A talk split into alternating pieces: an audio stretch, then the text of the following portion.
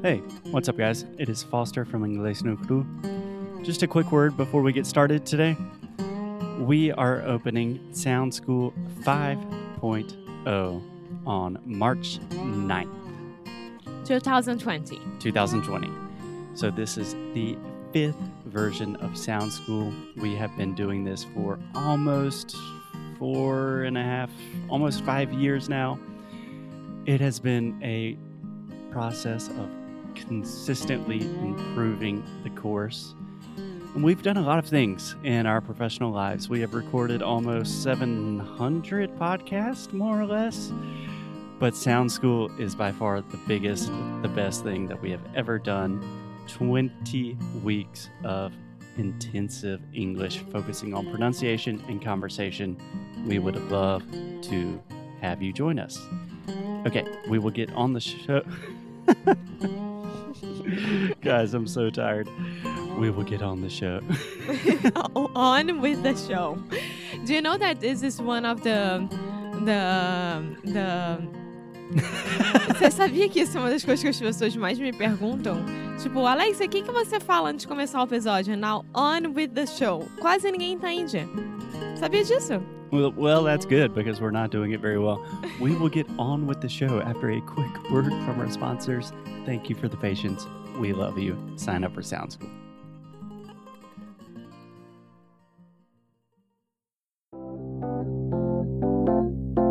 Como vocês já sabem, o Cambly é nosso parceiro aqui já há muito tempo. Nós amamos ter eles aqui conosco. E queremos aproveitar e relembrar que você pode fazer ainda hoje uma aula de graça com o professor nativo de inglês, colocando o nosso cupom Inglês no Micro Podcast lá no cambly.com ou no aplicativo do Cambly em minutos grátis logo depois de você criar o seu profile, né, o seu perfil. Então, assim, gente, se você quiser falar sobre algo específico de inglês, se você quiser testar a sua gramática, a sua conversação, se você quiser falar mais sobre phrasal verbs, se você quiser ter um, uma, conversa sobre business, qualquer coisa parecida, ou então se você estiver treinando para uma entrevista de emprego, vale muito a pena. Você vai estar falando com um nativo da língua inglesa, uma pessoa que você não conhece, né? Vai estar testando, se desafiando. Eu acho isso uma das coisas mais importantes do mundo. Então vai lá, cambly.com ou aplicativo do Cambly, inglês no Micro Podcast, cria seu perfil, coloca seu e-mail, não precisa colocar cartão e pronto. Então, agora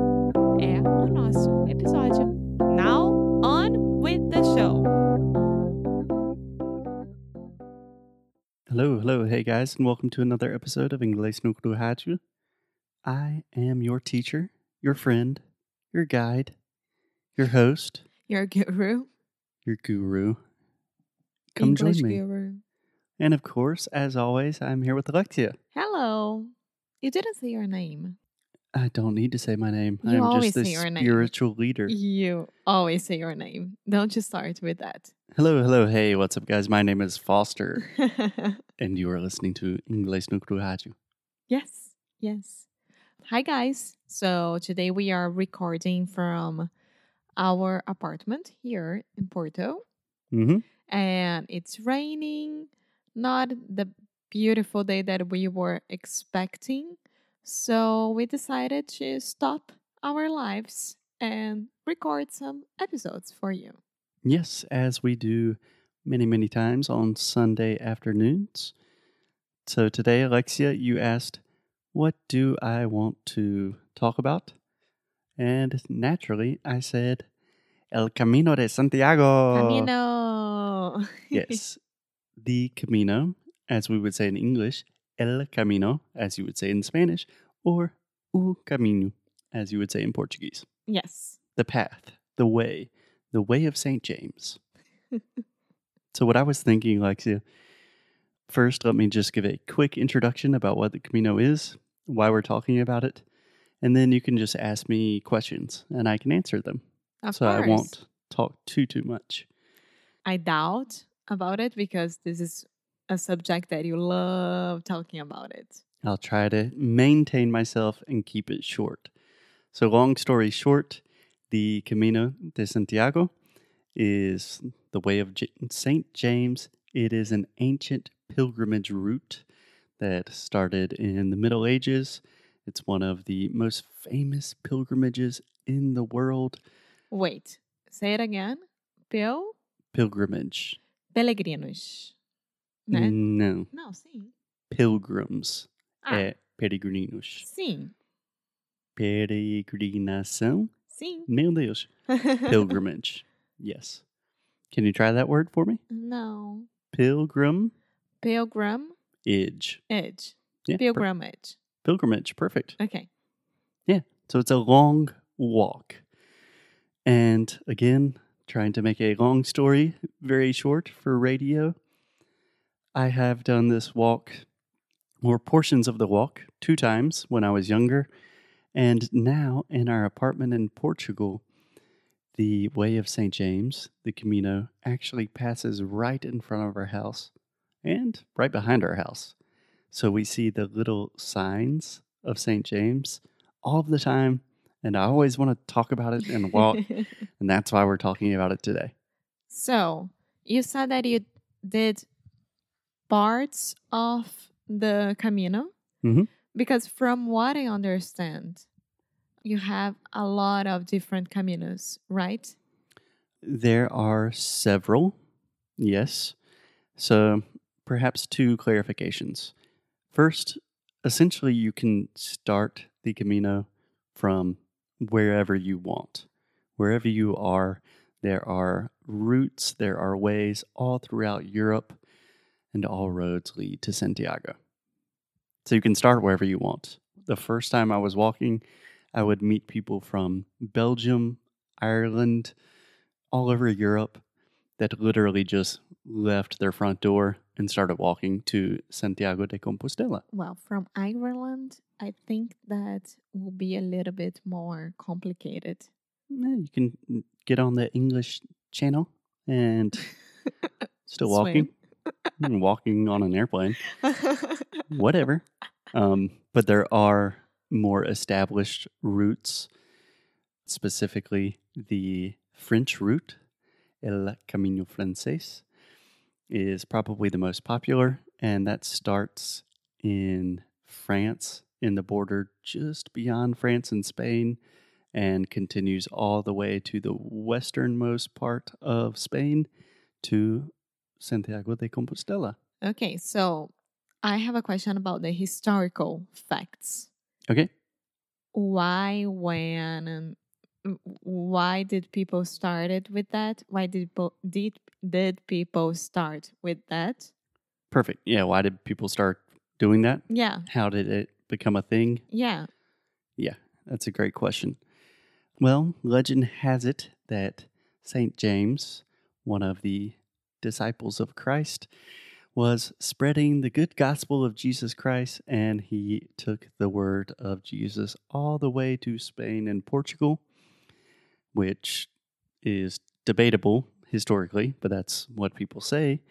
And after he died, it's a long, confusing story. I don't remember the history that much but not during like a famous battle. A bunch of fishermen saw his body coming up near the beach in Santiago, and they ended up burying his remains in the famous church at Santiago de Compostela. And then it became just a very important historical site for Christians all around the world. Yeah, but it, it doesn't mean necessary that you have to do it because of the religion. Religion. Reli- religion. Yes. Do you hear the difference? Reli and relig. Yes. Religion. Yes. Yeah, nowadays you have pilgrims of all shapes and sizes, of all walks of life. I don't know what the exact percentage is, but I remember the last time that I walked the Camino was eight, nine years ago, perhaps. And I would say most people you meet are not doing it for explicitly religious re- reasons people can do it because they are searching for spirituality or maybe they're just doing it with their friends as a trip or maybe people just love hiking that kind of thing Yes. And here in Portugal, I was reading about that you have two types of caminos. One is a coast one, right? And the other is uh, like the interior one. Yeah. Yeah. So, like I said, there are some established routes. Do you understand the word root? Yeah. Yeah. And these different routes, so you have the French route, you have some that go on the northern coast of Spain through the middle of Spain, and you also have some Portuguese routes. And these routes have a lot better infrastructure. Like, you know exactly where to go. There's the maps are really good. You have specific hotels and That was my next question because how do you know where you're going to stay? Do you have to make reservations before? Um, do you have to hire a company? For example, if you want to carry, if you don't want to carry your bag, you can hire someone to take your bag to the next hostel or hotel for you, right? Okay, so a lot of questions there. First, how do you know where you're going? There are little plaques with a shell, the pilgrim shell of St. James. Which is what we see here next to our apartment. Yes, that mark the way of Santiago. So you always know you can just follow the little plaques. If you get lost, just keep walking until you see one. Secondly, about accommodations, where to stay. There are specific like pilgrim accommodations. At least in Spain, I think you also have this word in Portuguese. We called them albergues, Albergue. hmm which are like normally free places that pilgrims can stay. Ah, it, albergue for us is like hostel. Yeah. Yeah. I mean, these are not going to be super nice places to stay, but they are normally places where you can sleep for free, probably have something warm to eat, and it's just a little refuge for pilgrims. And finally, I believe you asked about do you have to hire a company, maybe if you don't want to walk with all your stuff? Yeah. So, real pilgrims, in quotations, would tell you you need to walk with all your stuff. But there are many, many tourism companies that they can take your stuff for you. Perhaps if you don't want to walk a specific part of the Camino, they can take you on a bus from one place to another. Or if you want to see a different city, And also, I mean, I, I'm thinking, of course, about me. Mhm. I would love to have someone to grab my stuff and leave it there at the next hostel, and I know that I'll get to a nice and warm bed, and well, I'll have like hot shower and something to eat. and this way, I can enjoy better my hiking because I'm not worried about, oh my God, where am I going to sleep tonight? Is it going to be a good place? Am I going to sleep okay? You know? Mm-hmm. where am I going to sleep tonight? So you said where where am I going to where I'm going to sleep tonight? So remember, Alexia, you almost always, when you're asking a question, you want to have a question word: who, what, when, where, why, how, and then a verb. So am, where am. Am. Okay, perfect. Yeah, you can do that. You can totally do that. I mean, I big- know that you don't agree with that. no, no. I mean, when I've walked, I was doing it with a university program. So there was a bus that could carry, that was more or less following us around, that was carrying your stuff if you didn't want to walk with everything. Most of the cool kids decided to carry everything anyway. And you can stay in a lot nicer hotels. There are tons of different options for accommodations. So there's a variety of everything. There are luxury versions of the Camino. Yeah. I think that I would like a standard. The standard Same. Camino? Uh, The standard, like how I know that I'm going to get you a nice hostel. I, I know that I'm going to get something to eat. I know that I'm going to get a bed that is clean, you know? Yeah. Well, the good thing is people have been walking the Camino de Santiago for literally thousands of years. So the standard is just start walking and people will help you out along the way. You will find yourself, you will learn more about yourself and the world. It's a beautiful thing. Yes, it is. So, my final question, Alexia, or my first question really When are we going? Not during winter, that's for sure.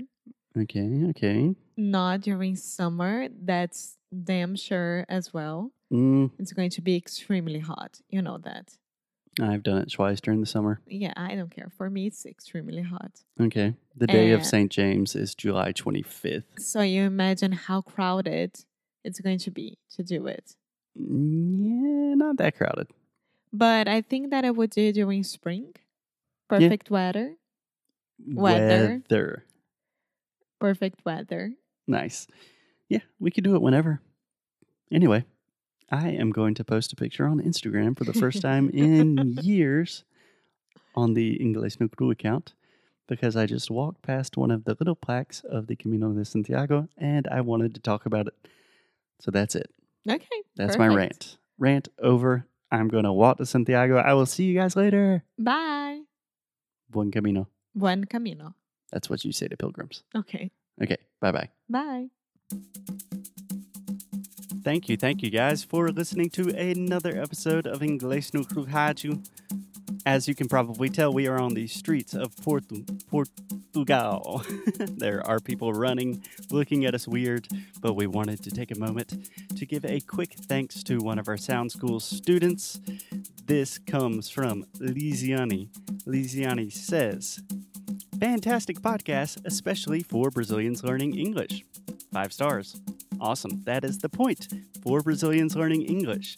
Lisiani continues I discovered this podcast six months ago while looking for a new podcast to keep me company during my time driving or doing manual tasks. I'm a fan of 10% Happier and The Minimalist. I love those podcasts as well, Lisiani. Alexia and Foster immediately captivated me, and I soon became addicted.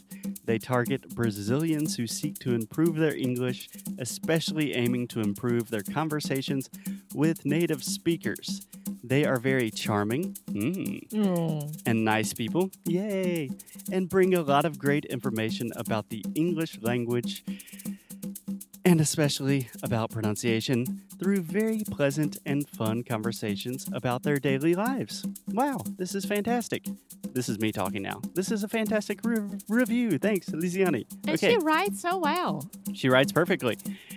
Their great differential is to know in depth the difficulties that Brazilians have with English because, as they say, our brain, whose mother tongue is Portuguese, tends to make specific mistakes. Damn right.